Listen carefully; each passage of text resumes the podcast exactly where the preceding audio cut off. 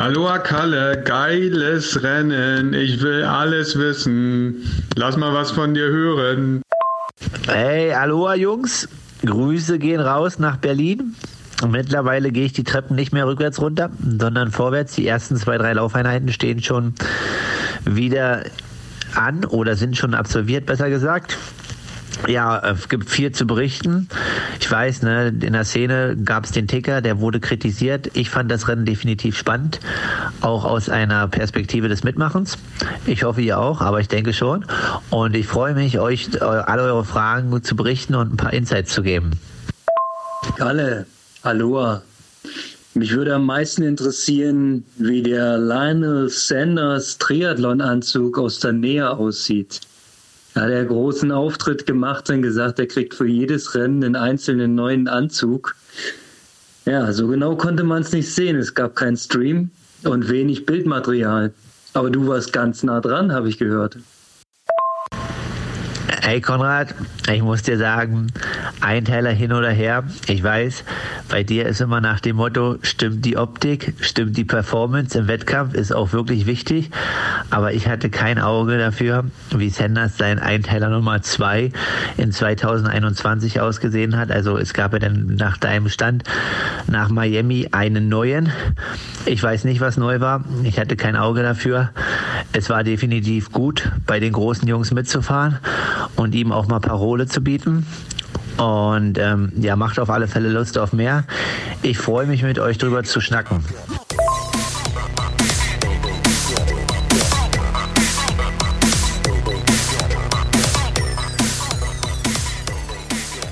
Aloha Kalle, ich rufe USA, Texas.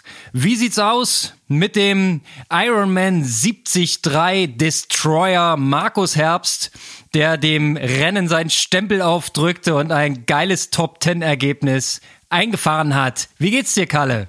Ja, gestern ging es mir nicht so gut. Heute geht es mir schon wieder ein bisschen besser. Ist ja jetzt mittlerweile auch Dienstag, also schon eine Weile her nach dem Rennen. Ähm, ja, gut, ich komme gar nicht mehr aus dem Strahlen raus. Ich habe glücklicherweise von Ironman gerade eine Nachricht bekommen, dass ich im September wieder in die USA reisen darf und werde, weil ich gerade einen WM-Slot geholt habe. Also das ist dann. Yeah, mega, geil. Genau. Ich freue mich. Yeah, bravo, bravo. So, also ist dann du, der, der erste. Du hörst, der Brandenburg ist auch zugeschaltet. Wir begrüßen noch unseren Micha. Entschuldigung, du kannst gleich weiterreden und dich freuen. Ich wusste gar nicht, dass äh, AKA Achim Menzel so aus sich kommen kann. Aber äh, nein, alles gut. Ähm, ja, also dann haben wir quasi jetzt hier mit Aloha Kalle die erste WM, die wir begleiten können. Das ist doch nochmal irgendwie Ansporn. Und Ey, ist noch nicht Hawaii, aber ist der halbe Weg, wa? Halbe Weg, halbe Distanz. Und sonst geht's mir gut, Konrad. Eine Sache noch und dann können wir loslegen. Ich verlasse dich nicht. Ich habe die letzten, das letzte Intro oder den Abschluss des letzten Podcasts gehört. Ich bin weiter on board. Du musst den Podcast nicht allein mit Micha weiterführen. Das wäre auch lustig, dass du einfach nicht mehr mitmachst und wir reden nur noch über dich statt mit dir. Ähm, das ist unser Plan B, aber jetzt weiß es ja jeder. Ähm, Kalle, ganz im Ernst, äh, geiles Ding gewesen. Leider kein Livestream gefunden, es gab glaube ich keinen. Ich habe am, am Tracker gesessen vom Iron Man und ich habe da ständig drauf gedrückt und drauf getappt und wollte immer die nächste Zwischenzeit, die nächste Zwischenzeit. Es war der Hammer, es war mega spannend. Ich kann da ähm, ganz ehrlich nichts rumkritisieren. Du hast eine geile Show abgeliefert. Und äh, jetzt erzähl mal bitte, wie war es, direkt hinter Lionel Sanders in die zweite Wechselzone zu schieben? Ja, ne, erstmal, ich würde vielleicht das Ganze von hinten so ein bisschen aufrollen. Ähm, das ist doch langweilig. Naja, wir können natür natürlich ist das geil. Und ähm, naja, gut, dann fangen wir mit dem an. Ja, also ich wusste von meinen Trainingswerten und so, dass es schon möglich ist, da mitzufahren. Und auch an die 13 bin ich auch schon mal weggefahren in einem Rennen, aber irgendwie war das dann, also ich habe in meinem Rennen, das war das dritte Rennen gegen Lionel Sanders und zweimal kann man so sagen, hat es nicht funktioniert und war eher unterirdisch auf dem Rad. Und äh, ja, ich habe so ein bisschen, was wir auch in den anderen Folgen schon besprochen haben, noch ein bisschen an Meditation und so gearbeitet, dass ich es halt drauf habe und auch kann. Und ja, irgendwie meine Freundin vor Ort meinte so, als ich in die Wechselzone kam, es war irgendwie zu sehen nach dem Schwimmen, dass ich da heute weiter mitfahre. Und ähm, dann ist es halt so, Ja, also das waren jetzt nicht die utopischen Wattwerte, die man jetzt erwartet und es war auch definitiv nicht meine beste Radleistung. Aber es war halt so, dass wir vorher die Devise mit meinem Trainer besprochen hatten, ja, wenn ich mit einer Gruppe mit Lionel Sanders äh, in der Gruppe bin oder auch ein Andy Dreiz, meinte er halt, ja, das sind die Jungs, die hier in der Presse stehen und ähm, die Rennen gewinnen wollen. Ich soll einfach mal taktisch agieren und clever. Und das ist dann gar nicht so einfach, weil ja, es ist halt dann so, ne, das sind alles Namen, die man kennt. Und dann hat man aber 90 Kilometer einen Kampfrichter neben sich. Und der guckt halt die ganze Zeit auf eine Person. Und das bin halt ich. So. Und das ist halt, das ist halt dann schon echt hart. Und ähm, ja, ich habe das halt dann auch echt die Lücke manchmal ein bisschen größer werden lassen, so auf 15, 16 Meter, weil ich heute auf alle Fälle keine Zeitstrafe kassieren wollte und habe auch mit dem Kampfrichter viel kommuniziert und der kam im Ziel auch zu mir und meinte, er ist echt erstaunt. Also es ist auch der erste Kampfrichter, der sich bei mir in meinem Leben bedankt hat, ähm, dass ich ihn so respektvoll behandelt habe. Und ich habe ihm gesagt, wenn die mit Lücke ihm nur 11 Meter ist und einen halben Meter zu kurz, soll er mir das sagen. Ich mache auch gerne 15 oder 20 und falle auch gerne ab aus der Gruppe, aber ich habe keinen Bock auf eine Zeitstrafe. Und ähm, ja, der war eigentlich mega fair. Und dann ja, läuft das Rennen einfach. Und ja, dann halt lange konzentriert bleiben und dann geht es halt zum Laufen. Und ähm, ja, das Radfahren war geil und äh, war ich auf alle Fälle gut drauf. Und war auch wichtig einfach dann für die Motivation und dann geht halt viel mehr, ne? dann hat man viel mehr Bock auf Racing. Ey, allein für das Foto, was du gepostet hast, ähm, wo, du, wo du beim Radabstieg bist, und Mr. Freshy direkt vor dir. Dafür hat sich doch schon alles gelohnt. Hammer. Ähm, aber du hast recht, lass uns doch einfach von vorne beginnen.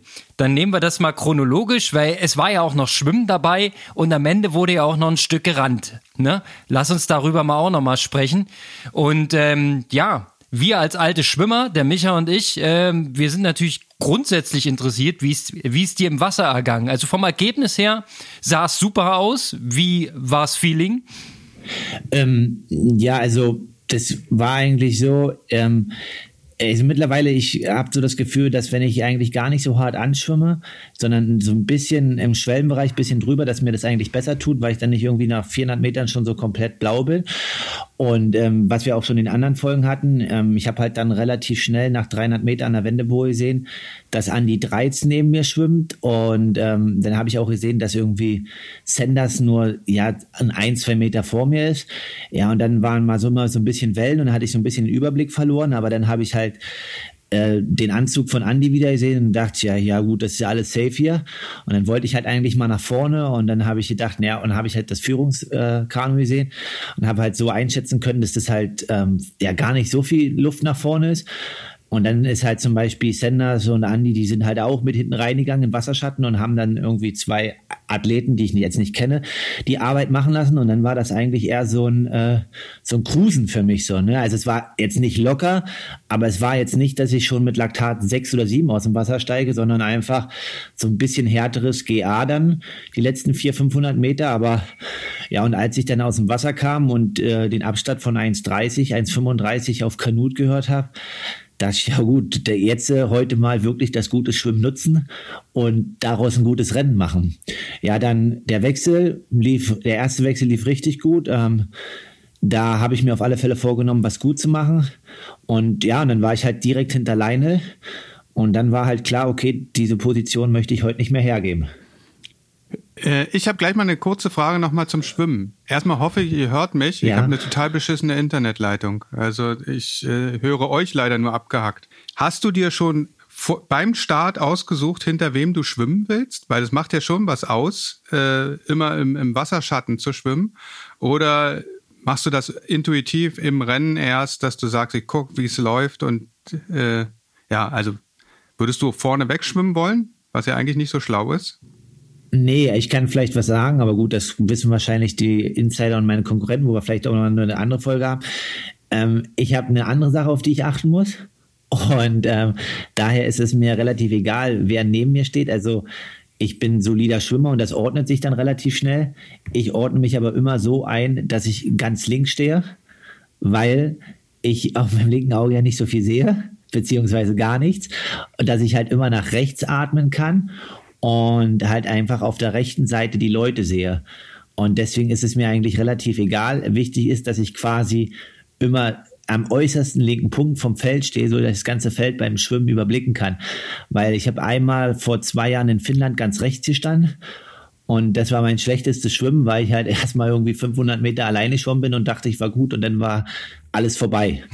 So, deswegen ist halt einfach, äh, dass ich quasi immer links stehe, um einfach das Feld einen großen Überblick über das gesamte Feld zu haben. Aber wird sich gedrängelt um den schnellsten Schwimmer? Also merkt man das beim Aufstellen, dass sich da Leute versuchen, genau da zu positionieren, um sofort hinter ihm zu sein? Ja, definitiv. Also es gibt schon welche, die sich da okay. äh, den Positionen hinstellen wollen. Und das habe ich halt früher auch gemacht. Aber ich bin halt Realist. Ne? Also äh, auch wenn ich den Platz neben Kanut haben würde, wenn der die ersten 50 in 27 angeht und ich schwimme die ersten 50 in einer 33 oder 34, weil ich sage, okay, ich will halt nicht so mit Laktat zuschießen, wie das ehemalige Schwimmer können, ja, dann hat sich das erledigt mit der guten Position, ne? Also für mich ist es eigentlich besser, eher so bei Leuten auch zu sein, die in meinem Bereich so mit einer Minute, Minute 30 schwimmen, weil ja, also auch mit einem Mega-Schwimmen wirst du halt nicht irgendwie 90 Sekunden gut machen in einem Rennen. Da muss man auch einfach so sich einschätzen können, ne? Also das ist jetzt so, also wenn Konrad ähm, als Schwimmprofi sich gegen äh, neben Wellbrock st stellen würde, ja. Würdest du erstmal vorne wegschwimmen, oder? Einfach nur zu zeigen, du bist da. das, das ist gemein. Wenn ich es könnte, würde ich es tun, aber ganz im Ernst, der, der, Typ schwimmt halt fünf Minuten schneller als ich auf 1500. Das ist ja, ähm, ja, aber ich verstehe schon, was du meinst, Kalle. Das muss halt äh, taktisch passen. Wenn du dir jetzt komplett ähm, in die Fresse haust beim Schwimmen, ja, dann bist du vielleicht am Ende 30 oder 40 Sekunden schneller, aber dein Rennen ist im Prinzip gelaufen. Ne? Also das muss man ja im Auge behalten. Mittelstrecke ist ja jetzt nun kein kleiner Sprint, wo du eine Stunde unterwegs bist, sondern wir reden ja hier über amtliche 3,47 am Ende. Ähm, das wird ja auch ein bisschen eingeteilt, ne? Ja, was man, also da gibt es halt auch nochmal, also ich kann mal einen kleinen Insight daraus blicken lassen. Es gab mal ein Einladungsrennen, oh, ich glaube so 2009, 2010 auf der Kurzdistanz. Und ähm, auf die Jungs von der Kurzdistanz werden den noch kennen, Jonathan Zipf, äh, Daniel Unger ja. und auch Peter Melcher. Und Peter Melcher war in Neubrandenburg, war ein mega Schwimmer. Und ähm, Unger hat halt wirklich auch ja, Respekt vor Zipf gehabt und wollte das Rennen halt gewinnen. Und ähm, Peter war halt mit äh, Zipf auf der Bahn und ähm, ja, da hat Unger ihm auch mal ein paar Mark gegeben, dass Peter halt die ersten 100 in 58, 9 oder 57 anschwimmt, so dass Zipf halt direkt aus dem Wasserschatten ist. Und Peter konnte das, ne? Der konnte unter neun Minuten auf äh, Langbahn 800 Kraul schwimmen. Aber wenn du halt, sag ich mal, ein guter Schwimmer oder ein solider Schwimmer bist, erstmal äh, eine 58 auf den ersten 100 ist schon mal eine Ansage, ne? Also danach bräuchte ich erstmal eine Pause. Also dann, dann wäre das aber mit dem Wasserschatten auch erledigt. Dann würde der wahrscheinlich wieder durchgehen und ich hätte immer noch Pause. ja, das genau. geht natürlich okay. nur, wenn du es drauf hast, ne? Logisch. Ja. Also kommen wir zurück zur Wechselzone Zenders. Da waren wir stehen, da habe ich euch unterbrochen, Entschuldigung. Genau, ich du bist Mr. Freshy hinterher geeilt und äh, auf deinen Bock gesprungen. Und dann ging es erstmal mit ordentlich Rückenwind los, weil äh, man hat die Splitzeiten gesehen. Du hast es ja vorhergesagt, ich hab's nicht glauben wollen. Es ist ja wirklich ein kranker Schnitt raus zu gewesen, ne? Ja, das ist aber, ne, das war, war die Wattleistung gar nicht so hoch, aber was ich halt gesagt habe, motorisch war es dann gar nicht so unanspruchsvoll. Und ähm, ja, also Sanders, ich denke, der ist auch nicht äh, all in gefahren oder Vollgas, aber raus zu war schon ein gut Zug ja, und ist halt richtig gerollt. Also ich glaube, wir hatten die ersten 45 Kilometer so in 46 Minuten oder so weg. Ja, ich habe was gesehen von einem 56er, 57er Schnitt, wenn man sich's ausrechnet. Und das für locker 30 Kilometer der Abschnitt, äh, Abschnitt, Abschnitt. Also das war schon bretthart. Also du hast im letzten Podcast gesagt, äh, dass bei Tempo 60 dann doch die Kadenz langsam hochgeht mit deiner Übersetzung. Und ich dachte, naja, 60. Aber okay, es waren 60. So ist es halt, ne? Also, wenn der Wind ordentlich von hinten schiebt und es komplett tellerflach äh, nach draußen geht, dann war es halt so. Und dann rückzu war es dann wahrscheinlich ein bisschen anders. Wie, wie war es denn äh, taktisch mit dem starken Rückenwind? Wie hatten sich das formiert? Ihr seid ja erstmal ähm, im Prinzip auf der Jagd gewesen, weil Canute war vorne weg, dann waren noch ein paar dazwischen, aber ihr habt es relativ schnell sortiert, ne? Aber was heißt wir, ne? Also ich habe halt eigentlich ein relativ konservatives Radfahren für mich gemacht. Und also Sam, das ist die ersten 45 Kilometer komplett von vorn gefahren, ne? Also das so, brauchen wir überhaupt nicht drüber reden. Und ähm, dann, ich habe eigentlich gar nicht nach hinten geguckt, ähm, habe dann aber irgendwann am Wendepunkt äh, mitbekommen, okay, Andy Dreiz und auch im Ticker habe ich im Nachhinein gesehen, Andy Dreiz und Joe Skipper waren wohl auch in der Gruppe. Und ähm, jetzt kommt eine kleine Aktion, die halt eigentlich meiner Meinung nach ein bisschen dämlich war. Aber gut, Joe Skipper hat ja eine Zeitstrafe bekommen. Und er ist halt äh, zwei Kilometer vom Wendepunkt, habe ich halt, wie vorhin schon erwähnt, mit dem Kampfrichter die Lücke zu Sanders auch von 12 auf 16, 17 Meter werden lassen. Und ähm, dann ist äh, Skipper halt direkt einen halben Meter vor mir eingeschert, was halt dann als sogenanntes Blocking zählt. Und äh, da ist es dann so gewesen, dass er im Nachhinein eine Zeitstrafe dafür bekommen hat. Und ja, genau, und dann äh, war, also das haben wir dann halt gesehen, hat er eine Zeitstrafe, dann weißt du halt, okay, derjenige hat eine Zeitstrafe, das war's für ihn. Dann hat er halt irgendwie noch mit dem Kampfrichter äh, drum diskutiert und hat dann halt irgendwie fünf, sechs Kilometer danach der Wende so riesen Aktionen gebracht, hier mal eine Attacke, da mal eingeschert, weil er wusste halt, sein Rennen ist vorbei. Da mussten halt alle mega aufpassen, ja, und dann hat Andi Dreiz, also war mein Gefühl irgendwie den Kanal voll von diesen unrhythmischen Fahren und hat sich dann mal für acht Kilometer oder so nach vorne gesetzt und mal ein bisschen draufgedrückt und ähm, hat dann die Lücke zu Kanut zugefahren. Ja, und dann war halt die Gruppe Kanut, Sanders, meine Wenigkeit und Skipper. Und Skipper hat das Rennen halt einfach ganz normal fortgesetzt. Und ähm, ja, so gab es dann immer mal zwei, drei Attacken. Und man musste halt aufpassen, dass man halt dann bei Gegenwind die Lücke oder die Attacke halt mitgehen kann, weil die Spitzen waren halt dann schon echt ganz schön hoch. Und es hat dann schon auch mal für zwei, drei Minuten ganz schön wehgetan. Ähm, kurze Frage, der Skipper, der war ja auf meiner Favoritenliste. Ich fand ihn ja eigentlich relativ gut, aber das klang jetzt nicht so nett, was du jetzt erzählt hast. Hätte der in dem Moment, wo er den Karton gesehen hat, anhalten müssen und Strafe absitzen müssen oder war klar, der kriegt die am Ende drauf, die Minuten? Das sind fünf Minuten für Blocking, ne? Das ist ja ganze Regel. Also du kannst ja nicht einen halben Meter vor jemanden einscheren und dann denken, also in seinem Post steht halt drin, er hat gedacht, dass ich die Lücke größer werden lasse. Aber wenn man irgendwie 45 Kilometer lang beobachtet, dass ein Kampfrichter neben den Athleten die ganze Zeit fährt. Und der Kampfrichter mal sagt, ja, Daumen hoch oder mal so mit Handzeichen macht die Lücke größer. Und also, ja, es war irgendwie, also klar, der kannte mich halt nicht und dachte halt, okay, ich fahre jetzt hier 45 Kilometer all out und am Wendepunkt explodiert er. So, und äh, ja. das war halt sein Gedanke. Und ähm, das ist vielleicht. Ja, aber selbst dann kann man ja nicht direkt vor dir einscheren. Das muss man doch sehen. Ja, das also. ist halt auch, was ich sage, ne? Wenn du halt eine, eine, eine 15 Meter Lücke schließen kannst, dann kannst du auch eine 20 Meter Lücke schließen. Also das macht dann nicht den Unterschied. Ja, ist jetzt auch egal. Ich glaube, der war da natürlich unhappy. Ähm, meiner Meinung nach ist immer noch, dass er ein mega guter, krasser Ironman-Athlet ist und da halt sogar ein Stück stärker als auf der 70-3-Distanz. Genau, aber ja, mit der Karte oder den Karton ist halt klar, okay, der Junge ist raus, der hat jetzt fünf Minuten und dann denkst du halt einfach nur, ja, jetzt muss hier halt volle Konzentration, du darfst auf keinen Fall so ein Ding sehen. Und was wird allgemein da vorne beredet, bequatscht oder wird da, ist es da still? Na, da ist es eigentlich schon still. Also das ist so, so ein Beäugen und aber viel reden ist da nicht. Ich hatte so einen Moment, wo ich ähm, dann mal für 20 Kilometer so eine komische Trinkflasche, so eine 05er PET-Flasche mit mir vorne auf dem Aerobar mitgeschleppt habe, weil der Kampfrichter halt wieder neben mir war. Die passte aber nirgendwo hin in meinem Fahrrad. Und ähm, ja, ich wusste halt, okay, Littering sind auch fünf Minuten, dann nimmst du die halt mit, ne, bis zum nächsten Mal, wo du die wegschmeißen kannst. War jetzt auch nicht so geil, aber hat jetzt nichts ausgemacht. Aber hast du, musst dann halt quasi ein bisschen so wie so ein Müllmann noch die Flaschen durch die Gegend fahren. Musst du, musst du in den Anzug stecken, so wie die Radprofis, wenn die Flaschen holen. Ja, genau, aber da gibt's ja auch diese neuen Regeln. Naja, jedenfalls. Ja, und ähm, dann hinten raus dachte ich dann, okay, jetzt ist es ja gar nicht mehr so krass und die Wattzahl passt und sowas. Ähm, da war dann quasi, dass äh, Sam Long dann noch aufgefahren ist und die letzten vier, fünf Kilometer vor der Wechselzone ging dann nochmal richtig die Post ab. Also da war halt dann, da hat er halt nochmal richtig drauf gedrückt und eigentlich habe ich jetzt nicht so Bock, die letzten vier, fünf Kilometer vor der Wechselzone noch mit 360, 370 Watt ins Laufen zu gehen, aber dann denkst du halt auch, ja gut, jetzt hast du ja. Aber eine Lücke willst du auch nicht lassen. Genau, 85 Kilometer hast du jetzt hier mit durchgezogen und jetzt schenkst du den Jungs nochmal 20, 30 Sekunden so, ne?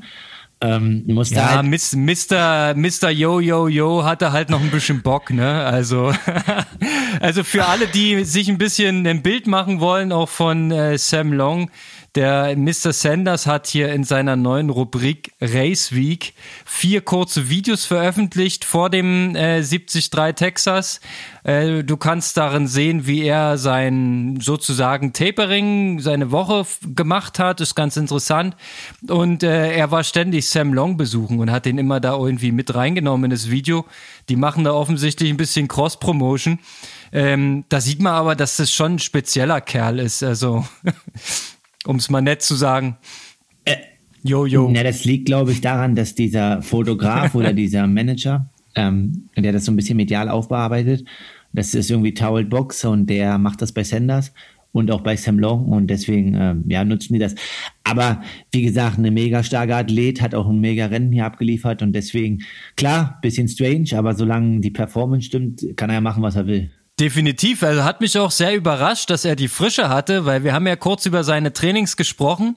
Ich habe das aber völlig falsch verstanden in dem Video, ähm, weil das wurde woanders nochmal aufgedröselt und ich habe es mitgehört. Also die Tour, die die gefahren sind, waren 370 Kilometer und die ging durch Mexikos Drogenkartelle.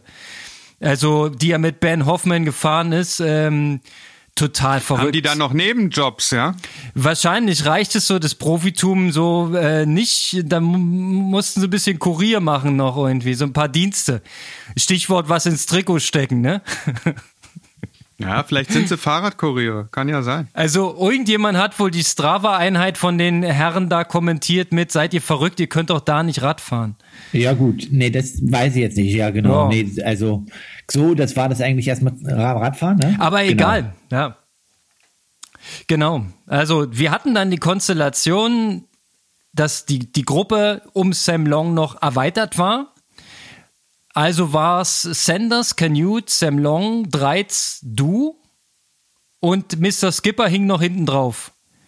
Genau, der ist noch mitgefahren. Genau, ja. Okay, und dann ging es rinnende Botten. Du hast auf Socken verzichtet, habe ich gesehen. Ja, hat auch mega gut gehalten. Meine Füße sehen gar nicht so schlecht aus. Ähm, es hat, glaube ich, jeder auf Socken verzichtet. Und ähm, dann war noch so, das war ganz komisch, wir sind so mit Gegenwind rein und das war aber so ein bisschen windgeschützt. Und auf einmal steigen wir alle ab vom Fahrrad und es weht so eine richtige Böe rein. Da hat es dann Herrn Sanders nochmal einmal richtig schön beim Wechseln auf die Nase gelegt mit seinem Fahrrad. äh, Keine Schadenfreude, ich, fand es so lustig. Nee, alles gut. Da habe ich dann nur in dem Moment gedacht, boah, krass, das ist jetzt schon heftig. Und ja, dann schneller Wechsel, wird dann alles hektisch. Und dann sind halt alle so, ja, mit fünf, sechs Minuten, nicht fünf, sechs Minuten, fünf, sechs Sekunden Abstand plus minus auf die Laufstrecke halt. Was hast du gedacht? Also was war jetzt dein Plan? Na, jetzt war halt der Plan, okay, also da, ich wusste schon, dass ich bei Sanders nicht mitlaufen kann. Und ähm, ja, also ich hatte dann schon auf eine Top 5 irgendwie gehofft und wollte halt sagen, okay, alles klar, ich bin erstmal gut losgelaufen, habe aber schon gut versucht, mein Tempo zu halten. Ähm, ja, und dann halt einfach die Sachen ähm, erstmal ein bisschen ruhiger loslaufen, um Rhythmus zu finden. Äh, gut kühlen, gut verpflegen. Und dann war eigentlich so mein insgeheimes Ziel, weil das immer eine ganz gute Benchmark ist. Also ja, wollte ich drei Ziel eigentlich schon wegmachen. Also, das war schon mein Ziel und äh, ähm, das bin ich auch ehrlich. Und ähm, ja, und dann äh, lief es auch ganz gut und vielversprechend. Und am Wendepunkt habe ich halt schon gesehen, okay, jetzt kommen halt die Gruppe um Matt Hansen, Bart Arnaut. Und ähm, boah, aber der Matt Hansen, der hat einen Schritt drauf, das ist echt krass. Also, das ist so, da hast du halt richtig gesehen, der fliegt jetzt hier über die Strecke. Und, ähm, und das war halt so, wo ich so dachte, boah, der, wenn der ja. mal ein bisschen früher vom Rad steigen würde, dann würde es auch richtig nach vorne gehen und könnte das Ding auch gewinnen.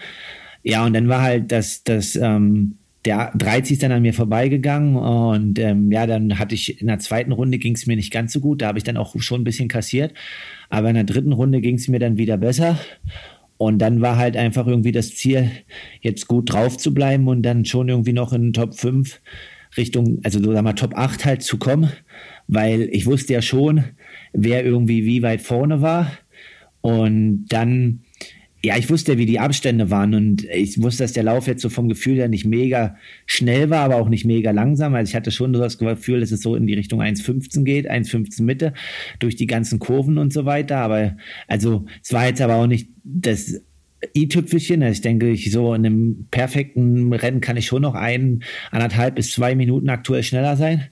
Aber ich wusste halt, dass ich halt allgemein jetzt nicht zehn Minuten von Senders kriegen werde. Und ähm, ja, und dann war halt eigentlich okay, jetzt hier irgendwie die Top 8 sicher machen und so schnell wie möglich ins Ziel. Und ja, die letzten vier, fünf Kilometer dann halt, äh, ich wusste ja, dass halt, äh, dass quasi Frederik Hennes noch hinter mir ist und Joe Skipper und äh, ich wusste zwar, dass der qualifiziert war, aber trotzdem will man ja vor dem ins Ziel. Und dann war halt einfach die Devise immer Don't look back so, ne? Also immer ja. dann mal richtig Gas geben und sich richtig einen einschenken. Also genauso äh, haben wir es auch am Ticker analysieren können. Ähm, beim Laufen gab es relativ viele Splitzeiten, also da war richtig Action am äh, Ironman Tracker. Und äh, da blinkte das ständig auf. Ähm, dein Gefühl bestätigen auch die Zeiten. Also du hattest eine kurze Phase, wo du auf Anti 3 halt was eingebüßt hast. Und dann sah es sehr, sehr stabil aus. Du hast sogar zwischenzeitlich wieder aufgeholt. Du warst mal irgendwie auf 50 Sekunden und dann wieder auf 42 runter. Da dachte ich, na, wenn 13 eine kleine Schwäche hat, kommst du vielleicht nochmal hin. Aber war dann am Ende nicht so. Und dass der Matt Hansen noch durchgeht, das war relativ früh klar für uns so vom Ticker, weil der war wirklich eine halbe Minute pro Meile schneller. Ist am Ende eine 1,9 gelaufen. Das ist schon eine, ein amtliches Statement kann man schon mal so machen. Zumal du sagtest, der Kurs war sehr verwinkelt, äh, sehr kurvig und eigentlich gar nicht so schnell. Ähm, aber die drei Herren, die am Ende vorne lagen, die haben sich es auch ordentlich gegeben. Ne? Also der Tracker war super gut bis zur letzten Zwischenzeit und dann kam die Ziellinie und da hat's die Ironman-Zeitnahme mal komplett versaut. also was da passiert also, ist, keine Ahnung. Ähm, es ist, auf jeden Fall immer noch nicht korrekt. Also, doch, also, obwohl doch, sie doch. schreiben, es ist korrekt. Nein, jetzt. Naja, was, was halt nicht passt, ist der Abstand zwischen Sanders und äh, ähm, Canute.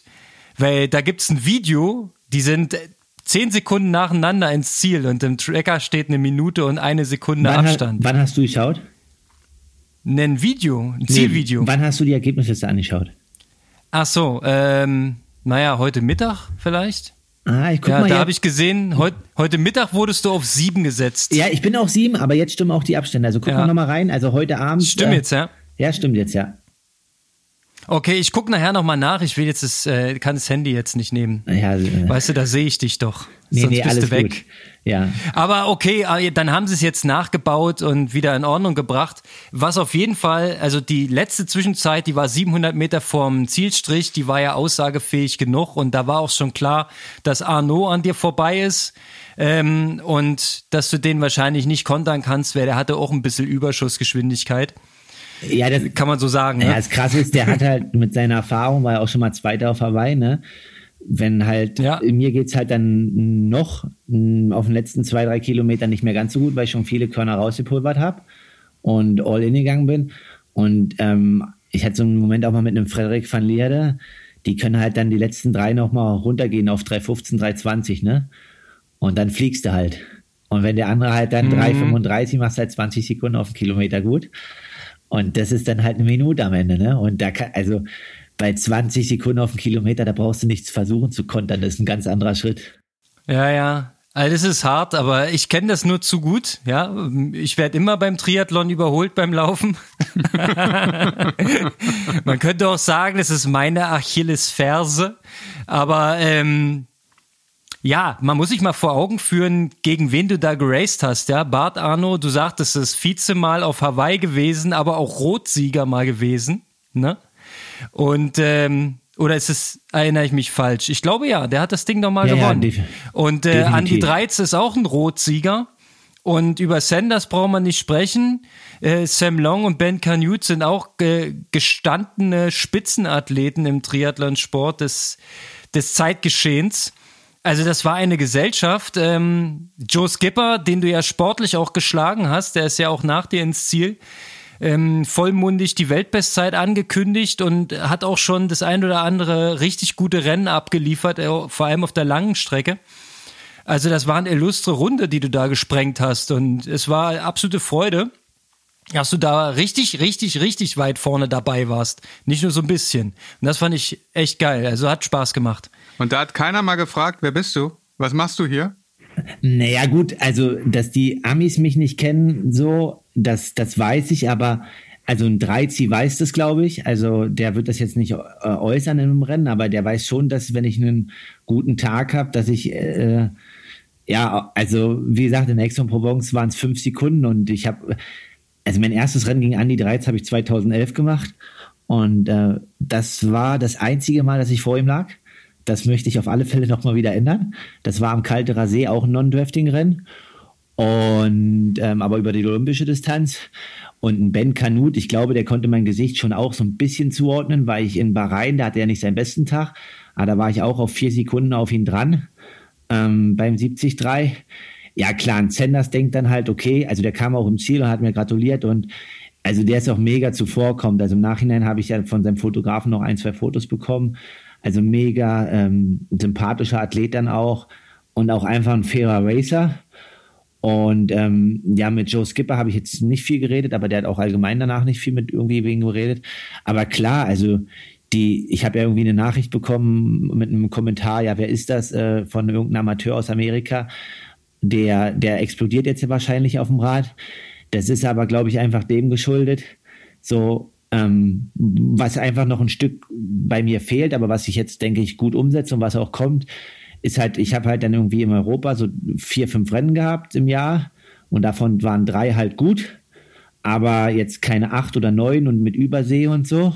Und wenn halt dann die Konstanz kommt, dann kommt natürlich auch die Bekanntheit und äh, in dem Sinne, dass die Athleten einen kennen. Also ich glaube schon, dass das nächste Mal, wenn wieder so ein Rennen ist, die dann nicht denken, okay, der explodiert gleich auf dem Fahrrad.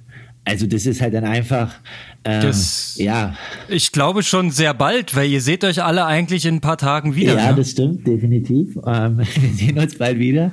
Äh, also äh, der bekannte Paul Schmidt hat mal irgendwie einen Satz geformt, ähm, so, ja klar, wir racen auf der ganzen Welt irgendwelche großen Rennen, aber am Ende sind es immer die gleichen Gesichter, die an der Startlinie stehen. Hm. So sieht's aus. Ähm, Hast du dich schon mit dem, was vor dir liegt, auseinandergesetzt oder bist du noch am Sortieren von dem Rennen, was gerade hinter dir liegt? Nee, also ähm, jetzt natürlich der WM-Slot, die E-Mail kam ja jetzt gerade irgendwie eine Stunde oder eine halbe Stunde bevor wir aufnehmen. Also das ist natürlich erstmal geil, aber das euphorisiert mich, weil ich hatte eigentlich in Florida so ein bisschen jetzt, okay, das wäre jetzt schon noch echt äh, das, das i-Tüpfelchen, ähm, da den WM-Slot zu haben. Und ähm, jedenfalls war es halt so, dass quasi das jetzt irgendwie nochmal so ein bisschen, wo ich sage, okay, das ist jetzt kein, war jetzt kein Druck, aber das befreit halt unheimlich und ist nochmal eine Beflügelung, jetzt nochmal richtig einen draufzulegen. Und ähm, ja, ich habe mir die Startliste angeguckt, habe geguckt, wer dabei ist, wer wie zu schlagen sein soll oder wo ich hoffe, dass ich den schlage. Ähm, was meine Zielstellung ist, ein bisschen die Strecke. Habe mir wieder so acht Athleten rausgenommen, die halt gut sind und wo ich halt wieder denke, beim letzten Rennen habe ich ja auch dann zu meiner Freundin jetzt hier vor Ort gesagt, na, es sind so zehn bis elf, die man auf dem Schirm haben muss. Und ja, in dem Rahmen sehe ich das jetzt auch im nächsten Rennen in Florida. Habe ich, bin ich mal kurz überflogen, aber das würde ich dann halt, ähm, ja, für die Zuhörer, heute ist Dienstag. Jetzt morgen am Mittwoch im Flug nochmal alles in Ruhe machen. Strecke habe ich ein bisschen angeguckt. Jetzt ging es erstmal primär darum, ähm, ja, mit meinem Trainer das auszuwerten und äh, die Regeneration äh, gut möglich in den Griff zu bekommen. Stichwort Regeneration. Wie sieht die aus bei dir? Was machst du gerade zum Regenerieren? Naja, gestern war ich, also erstmal habe ich am Sonntag für unseren äh, Sportmacher Alje das Grand Fondo voll gemacht, ja. Ähm, das habt ihr hoffentlich gesehen. Ähm, nee, also heute am Montag war ich Radfahren und Schwimmen. Heute gehe ich ähm, Schwimmen war ich schon und jetzt gehe ich noch eine Runde laufen. Locker. Und dann mache ich morgen ein bisschen Intensität. Dann fliegen wir morgen dann von Texas nach Florida. Und ja, dann sind es halt nur noch zwei Einheiten und dann denke ich, dass so am Donnerstag, Freitag die Frische wieder kommen sollte. Aber im, ja, im Strava Club habe ich diese Woche keine Chance. Also go all in diese Woche. Also sollte ich angreifen, ja? Ja, ja, greif an. Also, also ich bin diese Woche keine Konkurrenz. Ich übrigens auch nicht. Ich habe mich eine äh, Entlastungswoche heißt das, glaube ich. Also wo man so ein bisschen weniger macht. Fühlt sich komisch an, aber es ist so. Ja. Genau. Nee, also ja, und dann nächste Woche, da haben wir ja wieder was zum Auswerten, aber ich freue mich, nach Florida gibt es mal drei Tage sportfrei. Oh, äh, ist das dann schon Urlaub bei einem Profi? Ist schon Urlaub, ja. Ist schon Urlaub. Ah. Geil.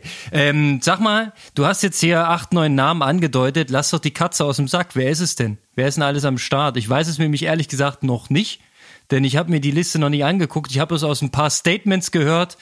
Ähm, Sanders zum Beispiel macht es jetzt auch, äh, dass er auch nochmal startet am, am Wochenende. Ne? Andy Dreiz bleibt und startet auch. Nee, aber Sanders, also von daher sind es tatsächlich. Sanders steht nicht drauf. Oh, habe ich was durcheinander gebracht? Also, ja, also äh, Andy Dreiz ist auf der Liste. Dann ähm, steht ein Sebastian Kienle und ein Florian Angert da.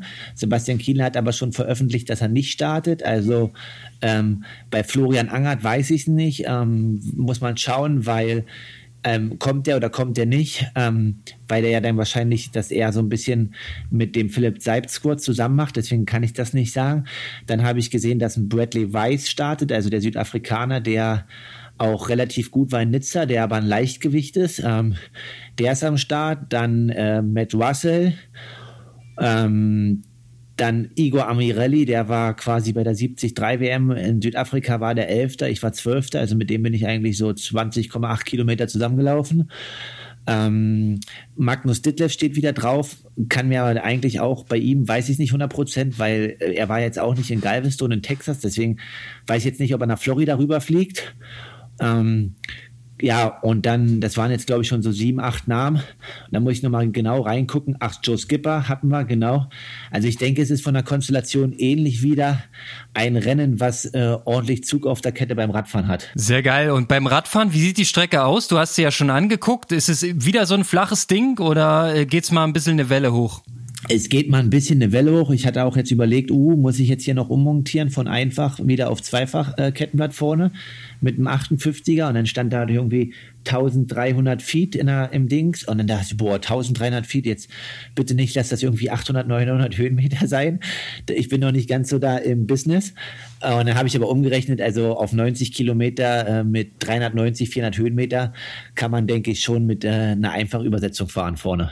Da kannst du eher von flach reden, oder? Also das ist, glaube ich, auch nicht so viel. Ja, für in Brandenburg ist es vielleicht schon richtig bergig, aber ja, ist eigentlich flach. Oder, Micha, Micha? Wie, wie, viel hat deine Standardrunde? Die hat doch auch schon alleine 300 Höhenmeter. Hm? Die hat 300 Höhenmeter, ja. Ja. Hm. 300. so viel dazu. Ähm, okay. Na dann, wie geht's jetzt die nächsten Tage weiter? Du sagst morgen fliegen. Das heißt einmal rüberhoppen von Texas nach Florida. Genau, das ist dann für euch gut oder schlecht. Das Rennen startet ein bisschen früher, weil jetzt haben wir sieben Stunden Zeitumstellung. In Florida sind es dann wieder nur sechs.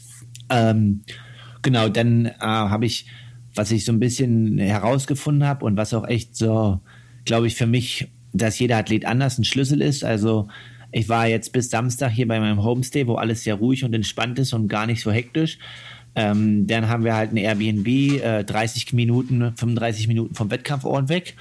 Und ähm, ja, dann halt da noch regenerieren, ein bisschen trainieren.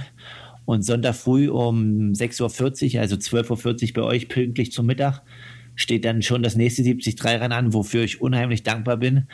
Ähm, ja, weil ja in Europa gerade nicht so viele Rennen stattfinden. Mega. Also ich freue mich schon wieder drauf. Hast du ähm, noch Insights? Gibt es wieder in Anführungszeichen nur den Tracker oder gibt es auch irgendwo einen Stream? Ich hätte ja gerne einen Stream, aber wir sind ja hier nicht bei Wünsch dir was, ne? Nee, ich denke halt so, wenn man so ein bisschen das in den sozialen Medien verfolgt, dann ja, gibt es ja schon so ein bisschen die Kommentare, ja, da ist die PTO und Challenge, die geben dort richtig Gas, wann kriegt ihr das hin? Also ich denke, es gibt wieder nur einen Tracker, aber ja, irgendwas wird sich Ironman da in der nächsten Zeit auch überlegen und dann halt in Richtung Stream was machen weil ich glaube einfach, dass die Community ähm, das gerne sehen möchte und nicht einfach irgendwie nur noch Zwischenzeiten, weil dann nimmt so ein bisschen die Spannung. Und allgemein die Zielgruppe beim Triathlon wird ja immer größer. Ich meine, der Tracker, wenn er korrekt funktioniert, bietet schon ein gutes Bild, aber äh, gegen den Stream ist es natürlich nichts. Ich glaube, ähm, Jan Frodeno müsste teilnehmen, war? Dann würde es einen Stream geben. Ganz einfache Lösung. Also ein Stream können wir jetzt schon mal garantieren. Also äh, in St. George wird es einen Stream geben, so, ne? Das macht der Ironman dann bei einer WM. Also haben wir schon mal das erste gestreamte Rennen dann halt schon mal im September dieses Jahr. Sehr gut. Und du bist dabei. Das ist schon mal geil. Was, was änderten sich äh, für dich durch das Training äh, für, bei dieser Teilnahme? Also du, du, Priorität ist immer noch Hawaii, aber machst du dann die WM einfach äh, so mit, aber bist, äh, bereitest dich nicht mehr speziell vor? Also, Oder nee, also eine WM ist, drehst du jetzt nochmal irgendwas um? also, wir haben ja noch nicht mal ein Hawaii-Ticket, das müssen wir erstmal machen, ne? eins nach dem anderen.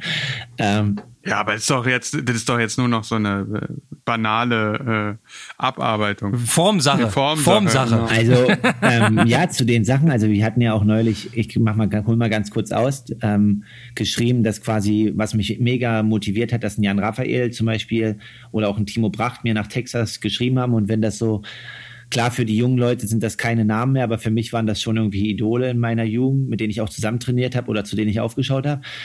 Und eine WM ist halt immer was Besonderes und dann sollte man das auch so angehen wie eine WM und da kann ich schon nochmal zwei, drei Prozent rausholen.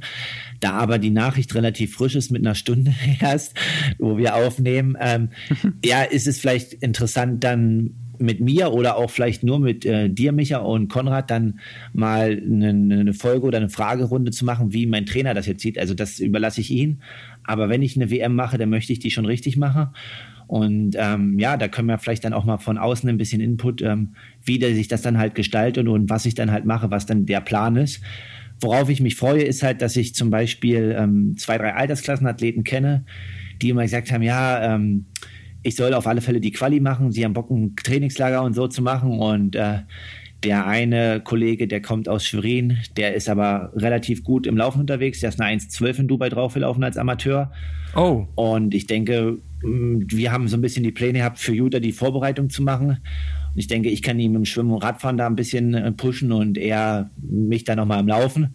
Und da freue ich mich halt einfach auf den Sommer, dass das jetzt auch zeitlich einfach Sinn macht, da mit äh, anderen starken Jungs zu trainieren und da ein geiles Rennen dann abzuliefern. Also ein großes Highlight hast du schon. Ja, definitiv. Jetzt, also je, seit einer Stunde. Je, ja, jedes Rennen ist ein Highlight, aber das ist nochmal Highlight, Highlight. Weißt du, da geht, wird dann halt auch nochmal die Lindschokolade weggelassen. Oh, naja, da hast du einen Seitenhieb ausgeteilt, ja. Nee, ich meine, ähm, vor allem in dieser Phase ist das ein Highlight, absolut. Denn ähm, ich stelle wiederum fest, du hast nach wie vor alles, alles richtig gemacht mit deinem USA-Trip. Hier in Europa ist tatsächlich tote Hose. Alles wird verschoben oder direkt abgesagt. Ähm, meine Rennen sind zwar noch nicht offiziell abgesagt, aber naja, man muss nur eins und eins addieren. Es sieht aktuell nicht so gut aus. Wir schauen mal, ob die Rennen klein genug sind, dass sie vielleicht irgendwie doch stattfinden können.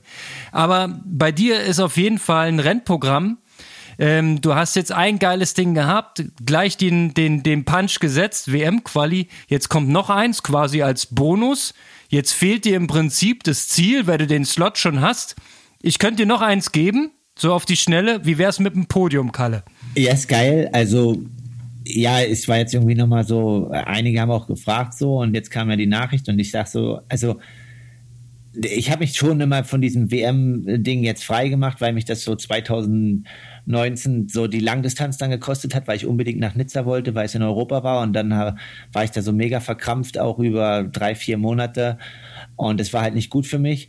Und jetzt habe ich das, aber ähm, ja, ist mega happy. Und klar, wenn Florida, ich kann jetzt komplett frei vom Kopf von irgendwelchen Qualien oder was racen. Und wenn ich dann halt vielleicht explodieren sollte, wovon ich aber nicht ausgehe, weil ich richtig gut drauf bin. Und jetzt natürlich auch die Endorphine nach Texas mitspielen. Ähm, ja, Podium wäre schon mal geil jetzt in der aktuellen Zeit und auch grundsätzlich wäre ruft das zweite Podium. Also ich hatte bisher eins, äh, 2017, aber wäre schon mal wieder geil, dort oben zu stehen und hab Lust auf das Gefühl dort oben. Ey, kann ich absolut verstehen, logischerweise. Wollte aber jetzt damit natürlich keinen Druck aufbauen, ja. Also eine solide Top 10 Platzierung ist schon mal viel wert. Top 6, Top 5 ist auch geil. Sag mal, ähm, weil ich nicht so tief drin stecke wie du als Profi, wie ist es mit dem Preisgeld? Bis zu welchem Platz gibt's denn welches? Bis zum sechsten hattest du jetzt äh, im Prinzip Pech mit dem siebten Platz? Nächstes Jahr ein 30.000 Dollar Rennen und da gibt's bis ähm, zum achten Platz Preisgeld. Also sind yes, okay. ja, Job, Job erfüllt. Du hast dein, dein Profi-Dasein quasi jetzt legitimiert, indem du wirklich Geld verdient hast mit dem Rennen.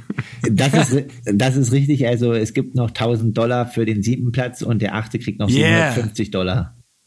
1000 Dollar, come on. Steuern ab, musst du die gleich bezahlen in Amerika, die Steuern? Ich denke ja, ne? Ja, die werden abgezogen, aber ähm, ja, ich kann halt, ich kann halt einfach nur sagen, das ist halt erstmal nur möglich durch Partner und Sponsoren hier drei Monate zu verweilen in den USA und aber natürlich auch durch ähm, ja, Bekanntschaften oder verrückte Amateure, die jetzt hier einfach ähm, ja diese der Homestay oder diese Gastfamilie, die uns jetzt einfach hier für 24 Tage, also zweimal zwölf, also jetzt und nach Florida nochmal zwölf Tage, einfach ein Zimmer zur Verfügung stellen und ähm, ja, das ist halt einfach mega cool und ähm, macht richtig Spaß, dass das halt dann die Community so da zusammenhält und das möglich macht. Aber die sind wirklich positiv bekloppt, ne? Weil ich habe die Garage gesehen in deinem Video, da steht auch ein Laufband, ne? Ja, die, die zieht schon durch. Also hier dreht sich schon der Alltag nach Triathlon, ne? Das ist mega. cool. Ja, dass du von ähm, nach Abzug der Steuern von 500 Dollar äh, keine drei Monate durchfinanziert kriegst, ist schon klar. Aber ey, das ist äh, äh, part of the game, wa? Ich meine, ohne Partner und Sponsoren gibt's keinen Profisport. Das ist ja auch in anderen Sportarten so. Die Preisgelder werden nie reichen. Es sei denn, du äh, bist einer, der jedes Rennen gewinnt, dann kann man das wahrscheinlich ein bisschen mit einkalkulieren. Aber ich glaube auch, ähm, äh, was ich auch sympathisch fand, Sanders hat vor Daytona gesagt, du darfst nie mit Preisgeld kalkulieren, sonst machst du den Sport kaputt. Darum geht's nicht. Hat er auch recht, sehe ich genauso. Ganz genau, wenn du das im Hinterkopf hast, ich glaube, das macht dich so panne, dich macht dich so fertig, so von wegen, äh, ich habe ausgerechnet, ich muss Vierter werden, sonst rechnet sich die Nummer nicht, das ist total, das geht ja nicht. Ja, ist total dämlich und macht überhaupt keinen Sinn, weil dann kannst du halt einfach nicht vom Kopf her frei racen.